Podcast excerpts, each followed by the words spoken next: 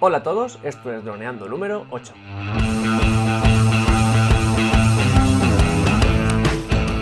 Bienvenidos un día más al podcast de temática dron en el que hablaremos de muchos temas relacionados con el mundo dron.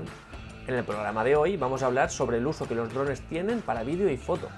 Pero antes recuerda que nos puedes contactar por Facebook, vía web en droneando.info o vía mail en contacta.droneando.info. Aquí estamos un día más. Yo soy Cayetano Solano, especialista en drones, y mm, conmigo tengo a Dani Dura, especialista en apps. ¿Qué tal, Dani? Hola, Calle. Pues muy bien. Aquí, pues vídeos y fotos. Pues vamos a ver qué nos puedes enseñar. Porque tengo entendido que haces muchos vídeos, ¿no? Con tu super dron. Así que hoy me vas a enseñar muchas cositas.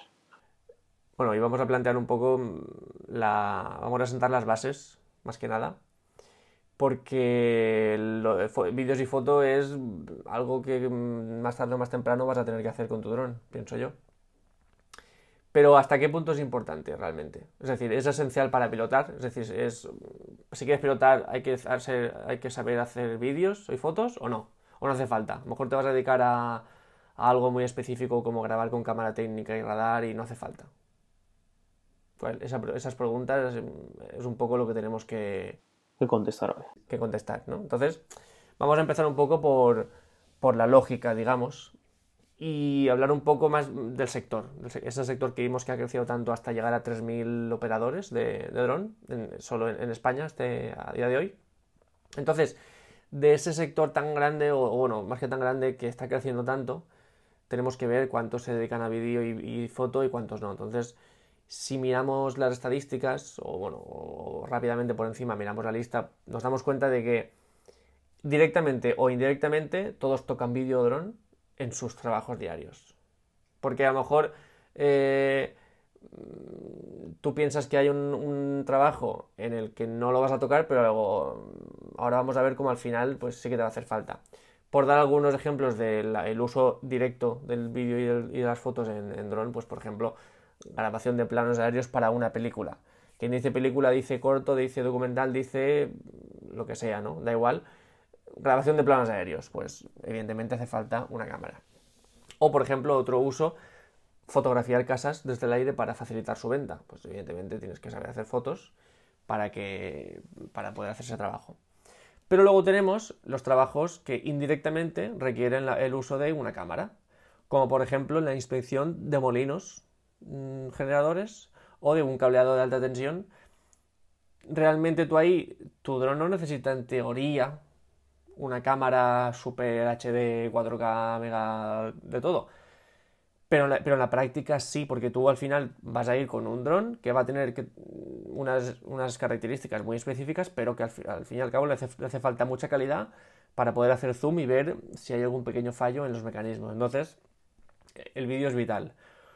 O, por ejemplo, esto, el, el, caso que tanto hemos hablado tú y yo, que es el de la fumigación. Este, este dron que fumiga Ahí realmente, mmm, pues dices, el, el, el, propósito de ese dron es fumigar, no es grabar.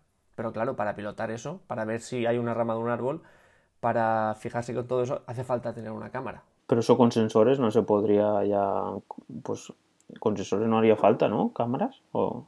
Claro, con podríamos programar un vuelo autónomo. Sí. Para que el dron en sí pues imagínate que tenemos un campo de X metros, pues que lo peinara todo ya con un dron autónomo, con, con puntos de referencia que se llaman waypoints, uh -huh.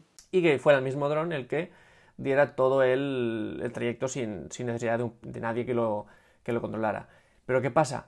Que sí que hace falta que alguien lo controle, porque aunque vaya el dron solo, un piloto siempre tiene que estar revisando la operación por si aparece alguna rama, algún cable de alta tensión que no tienes controlado, algún pájaro, cualquier peligro, da igual que sea, hace falta que esté alguien atento al mando por si hay que rectificar algo. Entonces, eso, sin una cámara, imagínate, envías el dron a fumigar, se te va a medio kilómetro de lejos, tú no sabes allí si él, él, tiene una rama delante, un cable o lo que tenga, y se choca, y simplemente por no estar viendo se choca y no puedes controlarlo. Entonces, es muy importante que esté alguien. Del mismo modo para control de cultivos. Eh, por muchos sensores que tú quieras tener, siempre hace falta una cámara. Para, la cámara es los ojos del piloto en el aire. Aunque sea algo autónomo o manual, siempre tiene que estar viendo. Y luego ya saliéndonos de estos usos directos e indirectos, hablando de, casos concretos, pues tenemos eh, todas las aplicaciones que tienen los drones con cámaras térmicas o con sensores de radar, que, es la típica noticia que sale, pues con un dron ahora mismo se puede hacer, se puede practicar, se puede controlar la, agricultura extensiva y localizar los puntos de poco riego y tal con, cámaras térmicas. Pues sí, eso es, es verdad, pero siempre vas a necesitar otra cámara, la de vídeo, que sea la que te va a ayudar a pilotar. Porque es lo más. Eh, es, lo más imprescindible para que al dron no le pase cualquier cosa, ¿no? Entonces, eh, además, otra cosa. Todo el tema de cámaras térmicas y sensores de radar, que, que llama mucho la atención, realmente todo ese sector ocupa muy poco, muy poca porción en el mercado de los drones. Al final, el 90 y muchos por ciento se dedican a grabar y hacer fotos. Entonces todo esto nos lleva a una primera conclusión, que es que para pilotar bien hace falta saber grabar. Es decir, además esto no lo digo solo porque se me haya ocurrido aquí que quede bonito, sino porque con la experiencia que tenemos hemos visto como hay muchos pilotos que, pilotan bien, pero cuando ves lo que graban dices, madre mía, y al revés lo mismo, hay gente que graba bien, pero bueno, si no tienes los conocimientos prácticos para pilotar, pues no puedes, se te va a complicar mucho la vida. Entonces, es el sitio donde muchos fallan. Eh, es decir, eh, pilotar y grabar tienen que ir de la mano para que el trabajo salga bien. Aunque luego tú no entregues un trabajo final, pero si tú quieres que alguien esté viendo a través de tu dron un cable de alta tensión, los movimientos que tienes que hacer tienen que ser encaminados a eso, no puedes estar haciendo movimientos bruscos, subiendo, bajando, hacia adelante, hacia atrás, porque al final esa persona, aparte de que se va a marear, no va a poder ver eh, la información que quiere y no podrá hacer su trabajo. Ya. Entonces yo, yo preguntaría aquí, ¿en qué consiste grabar bien? Porque también es muy fácil decirlo, ah, hay que grabar bien, pero bueno, tampoco es alguna cosa que sea así, que, que, que brote del suelo. Hay que tener, vamos a dar algunas pautas, de momento vamos a dar cuatro, pero hablaremos largo y tendido de esto sobre a lo largo de todos los podcasts. Entonces vamos a, hablar de cuatro parámetros, que son los movimientos suaves, es decir, nosotros tenemos que tener siempre en mente movimientos suaves. Ojo, esto es hoy en día. Porque eh, esto a lo mejor en unos años mm, no está de moda los movimientos suaves y están de moda los movimientos bruscos. Y todo esto cambia. Es como en el cine. Hace 40, mm, 50 años todas las cámaras iban encima de un buen trípode y todos los movimientos eran suaves, eran perfectos, era, o más bien aplicado a, a los vídeos de publicidad todo era súper estable, era perfecto, pero eh, de un tiempo a esta parte se ha ido implementando los movimientos de cámara nerviosos, los cámara al hombro, incluso cámara como si fuera una GoPro en la cabeza, y eso se ha ido implementando en películas y en, y en vídeos publicitarios, y casi que hoy es lo más habitual, más que una, que una cámara en un trípode. Sí, la tendencia, ¿no? Claro, entonces Ahora mismo, en el mundo dron, pues movimientos suaves. ¿Que en 10 años está de moda mm, bruscos, movimientos bruscos? Pues puede ser. Ahora mismo, pues lo que la gente requiere, el producto final que quieren comprar es un movimiento suave que les ayude a visualizar las cosas desde un punto de vista diferente. Segundo punto que, destacamos, pues planos que cuenten algo. Es decir, mucha gente se pone a grabar y, se piensa que porque lo esté grabando desde el aire ya es bueno. Pues no, hace falta que ese material que tú estás ofreciendo cuenta una historia.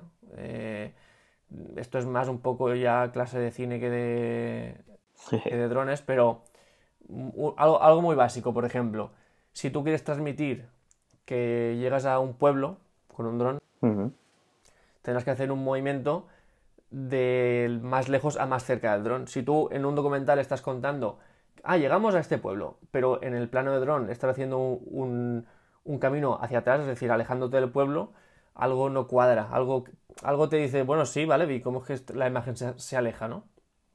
O por ejemplo, la típica, el típico plano de una peli de estas carreteras infinitas de Estados Unidos que hay un coche aparcado y de repente el protagonista sube al coche y se va hacia, hacia, el horizonte.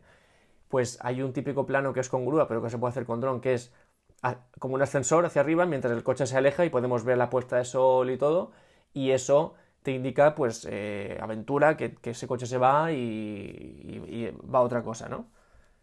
Entonces, pues de esto se trata. Es decir, vamos a contar algo con nuestros movimientos de cámara para que sirvan eh, mucho para que el trabajo sea aceptable.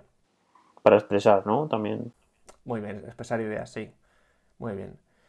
Entonces, tercer punto, en cada movimiento se debe realizar con, una intención. Es decir, si yo quiero hacer aquí un, un movimiento lateral, o sea, un desplazamiento lateral, pues que sea por algo, que quiera descubrir algo a, si, el desplazamiento es la izquierda, pues que quiera descubrir algo hacia mi izquierda, que se haga por algo, no, no simplemente el, el dron ahí haciendo movimientos, giros bruscos, ahora voy para acá, ahora, ahora voy para allá, que no sé, no quede muy claro dónde va el dron, ¿no? Pues estas tres cosas, movimientos suaves, planos que cuenten algo y que cada movimiento se haga con una intención.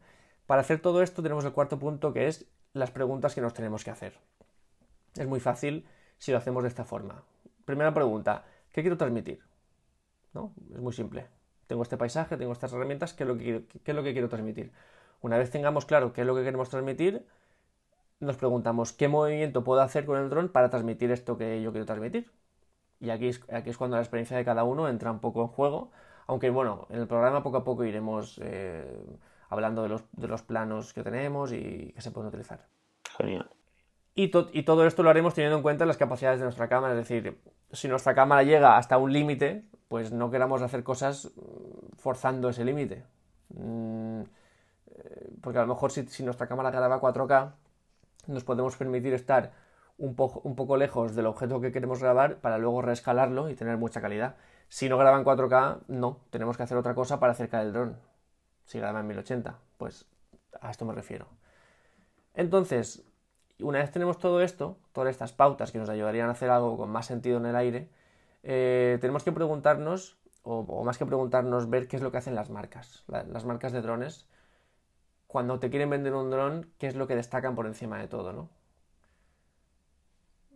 Muchas veces, bueno, sí, está la batería, está el diseño, por supuesto, pero siempre la cámara. Siempre, si es 4K, el 4K sale en la caja, en la bolsa, en las instrucciones, en, la web, 4K, 4K, 4K. ¿Por qué? Porque es algo muy importante, una gran resolución. Entonces, como estamos viendo que la mayoría de aplicaciones van encaminadas al vídeo y la foto, y como estamos viendo que la mayoría de marcas potencian el vídeo y la foto, pues tenemos que darle la importancia que se merece al vídeo y la foto. Y como tal, eh, lo podemos comparar, como estamos haciendo últimamente siempre, con la tecnología de smartphone. Mm, un smartphone, pues hace 10, años o, 15, no tenía como prioridad tener una cámara muy buena. Hoy en día el smartphone que no haga unas fotos muy buenas no es un smartphone directamente. O sea, no, la gente no lo compraría un, móvil sin cámara. Se ha, se ha, convertido en algo eh, fundamental para un móvil. Bueno, yo ahí discrepo un poquito, porque no te acordarás que cuando salieron los, los Nokia, en el 82, en el 90, esos ya tenían unas cámaras que flipas. La cuestión está que después, cuando salió el iPhone y Android, eh, empezaron a salir las pantallas ya que eran, pues, que eran táctiles. Entonces ya ahí las cámaras quedaron un segundo puesto. Y estuvieron hasta que mejoraron las pantallas con OLED, con, pues, con más píxeles. Y luego sí que ya empezaron otra vez con, las cámaras a darle pues eso, mucho, mucha importancia. Pero hace 10 o 15 años ya había móviles con buenas cámaras. No te acordarás, pero sí que habían algunos. ¿Pero buenas cámaras al nivel de ahora? No, a nivel de ahora no, claro que no. Pero que, por ejemplo, el primer iPhone que tenía 2 megapíxeles, en aquella época ya había móviles que tenían 12. De Nokia, que, que, que tenían botones, que no eran pantalla táctil, que eran gordos pero bueno, que la realidad es pues que sí, que siguen apostando muy fuerte por... Aparte es que hoy en día con todas las aplicaciones que hay de Instagram o bueno, todas las aplicaciones que hay de fotografía, eso ha hecho que también les dé mucha importancia. Al final se crea un mogollón de información todos los días con, con fotos y vídeos. Entonces hace falta, pues eso, tener el hardware para crear esa información. Sí, yo al final a lo que me refiero es que hoy en día del precio total de un smartphone si tuviéramos que darle un porcentaje a lo que vale la cámara, pues seguramente se llevaría un trozo bastante gordo. Porque, eh, bueno, pues comprar una cámara, imagínate que no queremos comprar un smartphone, sino que queremos comprar una cámara que grabe a 4K a 60 frames por segundo o a 1080 a 240 por segundo, eso ya vale un dinero. Ya, sí, sí, sí. Es algo muy importante en un smartphone. Cierto. Así que haciendo esta comparación, hemos hecho unos, unos 10 aspectos que hay que tener en cuenta para la cámara de un dron. 10 aspectos que vamos a, nombrar de más importante a menos para que a la hora de comprar nuestro dron o hacer un trabajo tengamos en cuenta hasta cuánto le podemos pedir y hasta cuánto no. Entonces, para mí lo más importante es un gimbal, que no es propiamente un elemento de la cámara, pero sí que es un elemento que te estabiliza la cámara, es un estabilizador. Así que por mucho movimiento que, tenga el dron, la cámara va a estar muy firme, va a poder eh, permitirte que hagas estos movimientos suaves. Súper importante el gimbal. Segundo elemento, el gran angular, es decir, que la cámara te, te permita abrir, o sea, grabar un plano con mucha amplitud. Esto mm, parece que no sea muy importante, pero es súper importante porque si tuviéramos el encuadre mm, muy pequeño, sería imposible pilotarlo porque no podríamos ver a nuestros lados ni, ni arriba ni abajo, solo podríamos ver un, trozo muy pequeño del campo de visión, así que el canal angular fundamental. Tercer punto, pues que tenga una resolución, una resolución muy buena. Cuanta más resolución tenga, mucho mejor. Nos va a permitir eh, jugar más con esa imagen, rescalarla para poder encontrar nuevas perspectivas y, entonces, bueno, pues a más calidad siempre vamos a tener más posibilidades. Punto número 4 que hemos puesto, pues filtro ND. Filtro, unos filtros que se ponen en la cámara y mejoran la, grabación de las imágenes. ¿Y eso es lo que tienes tú? ¿Eso para qué sirve así? Ah. Sí, un, filtro ND. ND es densidad neutra, significa, y es como ponerle unas gafas de sol a nuestra cámara. Esto sirve para que cualquier destello, luz muy fuerte o luz sobre una pared blanca, por ejemplo, eh, todo se suavice un poco y luego a la hora de editar nuestro material nos permita jugar mucho más. Aumenta el rango dinámico, que ya hablaremos de él, y nos permite que nuestras imágenes tengan un aspecto mucho más atractivo. Entonces, los filtros ND son súper importantes. Porque realmente la cámara de un dron no es una super cámara, porque tú estás pagando por el dron y por la cámara, por todo. Entonces, hay que ayudar a que esa cámara mm, sea un poquito mejor y con los filtros lo conseguimos. Una cosa, otra cosa muy importante, que es el punto número 5, es que nuestro diafragma sea muy luminoso, es decir, que permita que haya una apertura muy grande de la cámara. Cuanto más apertura, más luz entra en la cámara y con más luz, más calidad de imagen vamos a tener y, más detalles podemos sacar. Muy importante. Pero bueno, esto ya es el quinto. Ya vamos a lo que es importante, pero ya no tanto. También es importante, por ejemplo, el tamaño del sensor. Esto es un mundo aparte, que es ya el mundo de la fotografía. Ya hablaremos si, alguien lo, nos lo pide. El tamaño del sensor es el sensor fotográfico eh, que tiene cualquier cámara, no solo de dron, cualquier cámara tiene un sensor, que es el lugar a donde va la información, donde va la luz, donde va todo. Cuanto más grande sea este sensor, más luz capta y más, más amplitud de, distancia focal, en este caso de, apertura de cámara, tenemos. Entonces, el tamaño del sensor es muy grande, es muy importante. ¿Qué pasa? Que en la mayoría de cámaras de drones es muy pequeño porque no cabe, pero si conseguimos que con el tiempo estos sensores sean más grandes, se asemejen más a los de las cámaras de reflex o de... muy bien, pues tendremos mucha más calidad. La cuestión está en el peso, ¿no? Cuando más grande, pues más, más hacen falta más rotores, entrar en el bucle. En el bucle. Así que bueno, pues lo dejamos para el futuro que, que se vaya implementando. Número 7, el frame rate, es decir, la velocidad de fotogramas a la que podemos llegar. Si queremos hacer una cámara lenta, en nuestra, grabando con nuestro dron, pero nuestro dron graba a 30 fotogramas por segundo, no podremos hacer una cámara lenta, porque se va a notar como un... no se va a ver la imagen fluida. En cambio, si nuestro dron graba a 120 fotogramas, podremos hacer una cámara lenta muy chula. Entonces, pues es algo importante a tener en cuenta. Del mismo modo, hay que tener en cuenta también los megapíxeles que puede, que puede tener esto no es tan, tan, tan importante porque al final una buena cámara, aunque tenga menos megapíxeles, si lo demás acompaña, hace muy buenas fotos. Pero sí que es cierto que si tiene un, como están sacando los últimos con 20 megapíxeles, por ejemplo el Phantom 4 Pro V2 que acaban de sacar, por cierto, que tenemos que hablar de él, es una, de las novedades de DJI. Eh, pues una de las novedades es que tiene 20 megapíxeles en su cámara, que es ya una, cantidad muy fuerte de megapíxeles y esto hace que todo mejore, hace que todo tenga más, más calidad. Otra cosa unida con los megapíxeles es que se puedan hacer fotos en, RAW. eh, no solo en JPG. Esto es muy importante. Eh, el, RAW es una forma de, de, hacer fotos. RAW significa crudo en inglés. Se, se, debería pronunciar algo así como RAW más que RAW, pero bueno, se ha quedado RAW. Y te permite hacer una foto y que esta foto no sufra ninguna compresión cuando se mete en la cámara. Es decir, que todo, todo lo que capta la cámara se traslade a la tarjeta y de ahí a tu ordenador. Esto te permite que en edición pues eh, tengas mucha más libertad. Pero en RAW te hará falta una super mega giga memoria para guardar toda la información, ¿no? Sí, a ver, sí. No, no tan grande como en una cámara, porque al final, eh, como, eh, como en una cámara de dron tiene menos megapíxeles y tiene menos. coge menos información, pues no ocupa tanto. Pero sí que es cierto que a lo mejor una foto en RAW te ocupa tres o cuatro veces más que lo que te ocupa una en JPG. Pero yo creo que merece la pena, porque al final te va, te va a permitir tener mucha más libertad en la edición. Y conforme están las cosas hoy en día, con una tarjeta de memoria micro SD de 64 GB o de 128, vas bastante bien. Y realmente cuando te has gastado 1.500, 2.000 euros en un dron, gastarte 80 en una tarjeta buena, tampoco es tanto, pienso yo. Otra cosa es que empecemos a recortar y que el dron valga menos y eso es otra cosa, pero si queremos calidad fotográfica, RAW es la respuesta y si nos hemos gastado mil y pico euros un dron, 80 pues tampoco son tantos. Pero bueno, ahí también entraría, ¿no? Lo de los códecs, ¿no? Dependiendo del códec, ocupará más o ocupará menos. Muy bien, muy bien. Este es otro punto importante. Los códecs de vídeo. Es decir, tú cuando haces un vídeo, este archivo, cuando tú lo, lo coges la tarjeta y lo pones en tu ordenador, cómo se llama.